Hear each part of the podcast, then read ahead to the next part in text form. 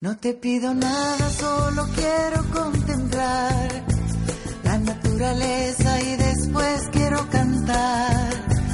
No te pido nada porque todo me lo das. Me da el sol su brillo, me da el mar su libertad. Y la esperanza de encontrarme con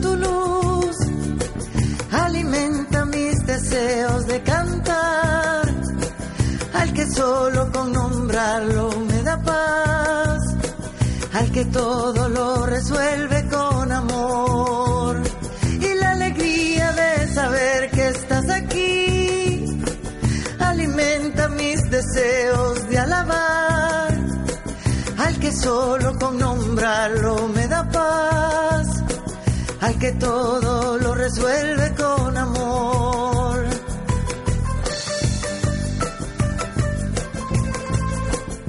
es la cantautora nicaragüense Katia Cardenal con la canción No te pido nada de su último disco Basta un suspiro, un disco editado en el año 2018. Vamos hacia Nicaragua, lo hacemos con Iñaki Macazaga. Iñaki Macazaga, que tiene la gentileza de acercarse bastantes veces por aquí, por la Casa de la Palabra, le agradecemos muchísimo por ello. Iñaki, que es periodista de viajes, especializado sobre todo, está dedicado a Sudamérica y a Centroamérica. Además, también toca muchos temas sociales y el montañismo. También está especializado en montaña. Iñaki Macazaga, Gabón. Gabón Roge. Esta vez de nuevo para Centroamérica, Nicaragua y para Chinandega. Y allí has estado haciendo un trabajo sobre una red de jóvenes que han roto el silencio en torno a los abusos sexuales. Así es, Roge. Ya sabes que yo no solo tengo la gentileza de acercarme, sino que vengo encantado. Y esta semana publicaba uno de los reportajes que fui a editar a, a Nicaragua eh, para el país, por una sección chulísima que os recomiendo a todos que, que, sigáis, que se llama Planeta Futuro, sobre temas de desarrollo. Y mmm, Nicaragua, que desde abril vive una situación muy dura el país, ha habido pues en estos nueve meses casi 500 muertos, hay 1.200 desaparecidos entre detenidos y gente que no sabe dónde está, muchos de ellos son jóvenes que lo que han hecho es salir a la calle, ¿no? Están un poco hartos ya de la falta de libertad en el país. Yo no iba a esto, pero sí que noté esa falta o ese clima enrarecido en el país, que se ha vaciado de turistas y que mucha gente además ha migrado, muchos a Costa Rica y otros pues donde ha podido. Y fue un viaje de dos semanas y estuve primero en una parte, en la costa del Caribe Norte, que además tuve la suerte luego de encontrarme con mucha gente que conocí en el país. Vinieron luego a Escadi a una gira de la mano de la ONG Seguridad Internacional, a ser con el Cartasuna, conocer instituciones que financian mucho los proyectos de cooperación allí. Y además aquí acudimos a este mismo estudio que vinimos, lo llenamos, no sé cuántos éramos, éramos cinco, primero íbamos a ser dos, luego se fueron animando y estuvieron aquí un montón de mujeres y un hombre que, que han estado eh, pues dándole la vuelta a una de las regiones pues, más geniales que hay ahí, que es el Caribe, una región extensísima con muchísimos recursos naturales, una de las más ricas, con mayor potencial, pero sin embargo una de las más pobres. Sí, y además nos visitaron algunos indígenas no nativos de allí, que fíjate, sí. mezquitos, ¿no? Que, que es una tierra así como muy aislada, como muy muy distante y que nadie llega y sin embargo pues vinieron aquí a Euskadi, ¿no? Y pues sí. Y, y, y, estuvimos aquí en el programa La Casa Palabra, como dices tú. No, no, y yo los conocí la semana anterior y luego los tenía por aquí recorriendo sí, sí. el casco viejo y lado. Y ya más una región eso. Hay regiones por el mundo que es maravilloso visitarlas porque son como muy muy auténticas, ¿no? Eh, y esta zona que es Caribe, una zona con una vegetación enorme y siete parques naturales. Es dificilísimo acceder a ella. Yo volé en avioneta, eh, volé en avioneta eh, durante una hora para alcanzar esa localidad y luego los tienes por aquí, por Euskal Herria, caminando eh, como si nada. Y luego una población misquita que además proceden de África, ¿no? De esos esclavos que llevaron allí a América. Son afrodescendentes, tienen su propio idioma, su propia cosmovisión y sin embargo, pues ahí están peleando por el desarrollo, ¿no? Y de esa costa me moví la semana siguiente a la otra costa, la costa del Pacífico, a la zona norte, frontera natural con Honduras, y ahí hay un paso fronterizo que se llama Guasale, que pasa el 80% de las mercancías que atraviesan Centroamérica y entran a, a Nicaragua por ese punto fronterizo. Y es una zona de paso, de tránsito. Y por desgracia esas zonas pues también son un poco curiosas, porque tiene ese paso aduanero que está muy bien vigilado por el ejército, por la aduana, por inmigración, pero luego tiene un río, el río Guasale, que hace frontera natural, y bueno, pues que está más o menos controlado, porque es una región extensa, y ahí pasan, eh, por ejemplo, muchos bulteros, jóvenes en burro o a caballo, que pasan mercancías, bultos. Y algunos saben lo que llevan dentro, otros no. Es la condición del bultero, que te contratan el bulto. Y yo fui a un lugar a conocer esa realidad y ahí están, pasando bultos y maldita la gracia que les hacía que estuviese yo ahí haciendo fotos o preguntas. Uno, porque el país no está en un momento muy bueno eh, para confiar en nadie y luego porque ellos están haciendo, bueno, pues tráfico ilegal de mercancías, de contrabando. Y algunos me contaban que de día es contrabando, pero por la noche armas y personas.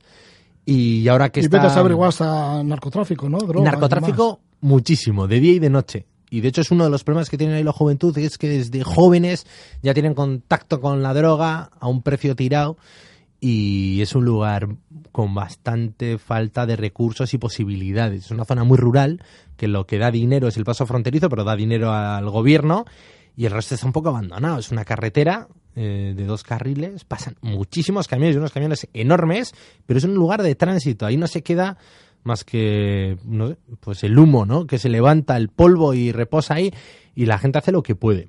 Y lo chulo, yo vi ahí conocer un proyecto que me pareció maravilloso, que también está desarrollando desde hace cinco años allí, Nacierte con Cartasun, a la ONG Solidaridad Internacional, con jóvenes, haciendo una red de jóvenes que ha plantado cara a los abusos sexuales, a la violencia sexual. Nicaragua es uno de los lugares donde más está creciendo el embarazo entre adolescentes, lejos de lo que está haciendo toda la región, que es bajar el nivel de, embarazos en la adolescencia, ahí se incrementa un 40%. Y lo que es peor, durante la última década ha habido como 16.000 violaciones. O sea, muchas de las adolescentes que se quedan embarazadas lo son por abusos sexuales. Y esto es un gran tabú, pero es un secreto a, voces. Porque mucha de esa violencia es intrafamiliar. Y esta organización lo que hizo fue empezar a trabajar temas de participación en esas alcaldías y detectó que los jóvenes uno de los temas que más les preocupaba era el tema del empleo, oportunidades y luego cómo defenderse a, las agresiones. Porque muchos son primos, familiares cercanos, lejanos, porque ahí casi todos se conocen. Y bueno, ¿y cómo ponerle freno a aquello? Y lo que hicieron fue trabajarlo y, el hecho de trabajarlo ya entre ellos fue empoderarlo. Entonces han creado grupos de WhatsApp por pequeños barrios y pueblos y ya están organizados entre ellos, por grupos de 35. Y hay 1.400 formados en estos años. Tienen su propia liga de deporte, de teatro, participan en radios locales, que lo que hacen es decir, oye, que esto, uno, eh, hay que enfrentarse a ello, se puede denunciar y les han presentado al juez, han presentado, yo estoy hablando con uno de los jueces que están allí y me certificaba. Que, o sea, que hay mujeres que intentan que el juez eh, vaya a asegurar que su hija es virgen, por ejemplo. ¿no? Todavía hoy, siglo XXI, eh, y el juez dice, señora, ya no tengo por qué certificar eso, ni soy la persona, ni creo que sea un tema como para que... ¿no? Eh, bueno, pues se encuentran las situaciones todavía un poco surrealistas, que basta con eh, poner en contacto a estos jóvenes para que se sientan más seguros y frenarlos. Yo llegué allí, después de estar en la zona del Caribe, a una zona muy seca, con muchísimo calor, a conocer esta realidad, esta red de jóvenes. Primero tuve un encuentro con muchos de ellos, eh, con sillas que fuimos poniendo plástico a la sombra de un árbol, tal, y todos me decían, no, pues ha sido maravilloso, por fin estamos en contacto, por fin hemos abordado temas que sabíamos que nos afectaban a nuestra vida, que nos marcaban ya desde pequeños, la, violencia, el desprecio de nuestros padres, el por qué esta tensión, y vemos que, para nuestra vida a partir de ahora no la queremos, y, solo con estar en contacto ya le hemos cambiado. A mí me parecía como muy simple la, la explicación y propuse que al día siguiente las reuniones o las entrevistas las tuviese casi personalmente con cada joven, ¿no? Con mucha mano izquierda, respetando mucho, ¿no? La intimidad. Y al poco de hablar con cada uno de ellos, pues aparecía la otra realidad, que sí, bueno, pues que esta red ha funcionado, pero que queda muchísimo, muchísimo por hacer. O sea, hay muchísima joven, pues de 20 años, 19, 21, casada con hombres de 60, de 50. Eh, y bueno, pues yo me encontraba con una chica joven, y estás en la red, y me iban contando pues que, se habían acercado a la red hace un par de años, que había algo en sus vidas que no funcionaba bien, que al ver que había una red, joder, pues para empoderar jóvenes y, protegerse unos con otros, pues asistían a una reunión y se dan cuenta de lo interesante que era esto y por fin recordaban situaciones muy duras en su vida y le ponían nombre y apellido, ¿no? O sea, yo lo que sufrí de pequeña fue violencia. Y fue violencia por mi primo, al que todavía hoy me tengo que enfrentar, pero no solo yo, sino también otras primas mías. O sea, fue violencia sexual. Violencia sexual, intentos de agresiones sexuales y otros consumados. Y entonces, hasta que esta organización nos había cruzado por su vida, no habían empezado a verbalizarlo, ¿no? Dice, yo eh, se lo verbalicé a mi madre, le dije, oye, que, que, que este primo ha intentado hacerme estas cosas. Y su madre, la reacción rápida que tuvo fue pues echarle una bronca, decirle qué has hecho, eh, qué situación habrás generado, culpabilizarlo. Entonces dijo, yo una vez más vuelvo a hablar de esto con nadie, ¿no? Y que esto lo había liberado, a mí me lo contaba un poco en secreto, eh, pero bueno, era una de las lideresas que estaban liderando muchas de estas organizaciones, buscando otras jóvenes para intentar que a ni una más pasase. Y me decía, tanto es así que yo ya tengo el radar puesto que cuando veo un señor mayor hablando con una joven, decía, viniendo ahora hacia la asociación, he visto a un señor mayor que le sacaba un refresco a una chica joven y ya me he quedado esperando un poco la distancia móvil en mano por si tenía que denunciar algo. Y tiene, ¿Qué interés tiene un hombre? ¿no? Está hablando con una niña ¿no? y sacar un refresco. Y un momento que se ajeno el hombre, pues ido a la chica y le he dicho, oye, ¿qué necesidad tienes que estar con este hombre? Porque hay mucho, bueno, pues hay mucha falta de información, eh, pocos niveles de educación y suceden estas situaciones pues muy duras y sobre todo muy duras pues para nacer y ser adolescente hoy todavía en regiones del mundo y en concreto pues en Centroamérica en, en Nicaragua y esta misma chica me decía yo ya bueno pues no me callo yo lo hablo en, mi lugar de trabajo eh, yo a mi chico, a su novio con el que se había casado que esperaba un hijo, lo había conocido en esta organización y dice yo no pude abrirme a los hombres de nuevo después de este episodio hasta que no vi un hombre pues sensibilizado con esta situación y que me trataba de una manera eh, pues amable, ¿no? Que aquí no es frecuente. Y también hablé con hombres, con chicos jóvenes, eh, bueno, con uno que había estado metido en el narcotráfico, que es muy fácil porque los pandilleros bajan de Honduras a la frontera a buscar jóvenes que les ayuden a pasar droga, subir, bajar en ese paso fronterizo. Y mucha de esa droga queda en el pueblo. Entonces es muy fácil pues engancharse a todo tipo de, de drogas en un lugar además donde el tiempo libre pues se pasa a la sombra de un árbol, o sea, tampoco hay campos de fútbol, tampoco hay bibliotecas, tampoco hay una cultura de ocio muy extendida cuando lo que hace esa gente es pues, pues, pelear casi por sobrevivir, ¿no? Estudiar en el cole, estudiar en la universidad, pero ya enseguida lo que hacen es migrar. Y los jóvenes que se quedan, pues por desgracia muchos caen pues en las drogas, en el tráfico y en dinero rápido aprovechando la frontera. Y uno de estos había participado en un curso que ya llevan dos años sobre nuevas masculinidades, ¿no? que es trabajar también con los hombres el hecho de decir, oye, esto de la violencia eh, no os creéis que es lo normal, ¿no? Y esto de cosificar a la mujer o esto de, eh, ¿no? Pues de, de, de, utilizar la violencia en las relaciones, casi como habéis visto que han hecho vuestros padres cuando estén basados. Y, bueno, y ese trabajo me decía uno de ellos, dice, yo me acerqué a es que no, no, no, ni me apetecía ni me parecía algo atractivo y, y acabó siendo para mí también una catarsis, ¿no? Entendí muchas cosas que vi en mi casa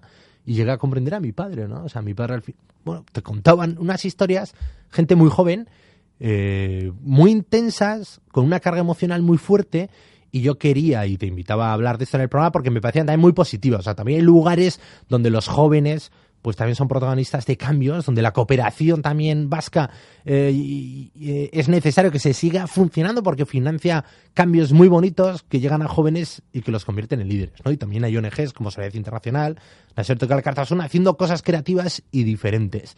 Y esta semana pues lo publicará el país con ese titular, ¿no? Un WhatsApp para denunciar la violación sexual, que al final esto pues basta también, ¿no? Con WhatsAppear con la policía, hacer llamadas anónimas para poner freno a cosas, a lacras que aquí parece que casi las tenemos un poco más o menos ¿no? Mm. Eh, controladas.